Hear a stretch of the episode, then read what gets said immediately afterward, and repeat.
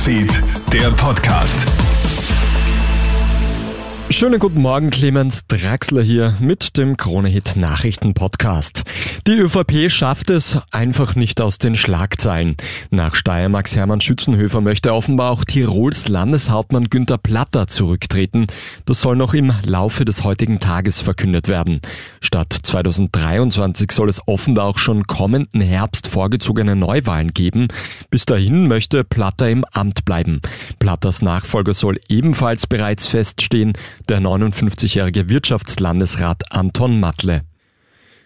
Kritik gibt es jetzt an einem Polizeieinsatz am Rande der Wiener Regenbogenparade. Am Samstagnachmittag hat sich in der Wiener Innenstadt eine überschaubare Gegendemonstration zur Pride stattgefunden. Der christliche Marsch für die Familie. Als sich zu der LGBTQ-feindlichen Demo eine Gegendemonstration bildet, setzt die Polizei Pfefferspray ein, um die Gegendemonstrantinnen auf Distanz zu halten. Kritik kommt jetzt von den Grünen. Bei der Polizei hätte eine aufgeheizte Stimmung geherrscht. Die Polizei Wien möchte jetzt den Pfefferspray-Einsatz überprüfen. In Kärnten hat die Zahl der Wolfsrisse in den vergangenen Wochen stark zugenommen. Mehr als 100 Risse von Tieren hat es heuer bereits gegeben. In dem Bundesland gibt es zwar Abschussgenehmigungen für die Risikowölfe, Abschuss hat es bisher aber noch keinen gegeben. Wohl sehr zur Freude von Tierschutzorganisationen wie WWF, denn Abschussgenehmigungen seien nicht nachvollziehbar. Stattdessen soll der Schutz der Herde gefördert werden.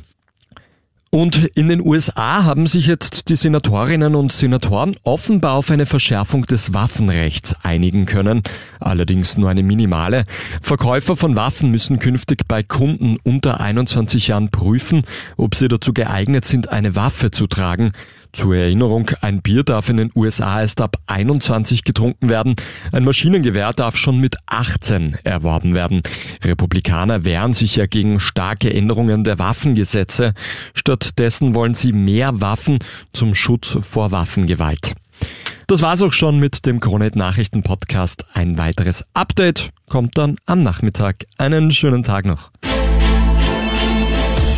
Krone Hits, Newsfeed, der Podcast.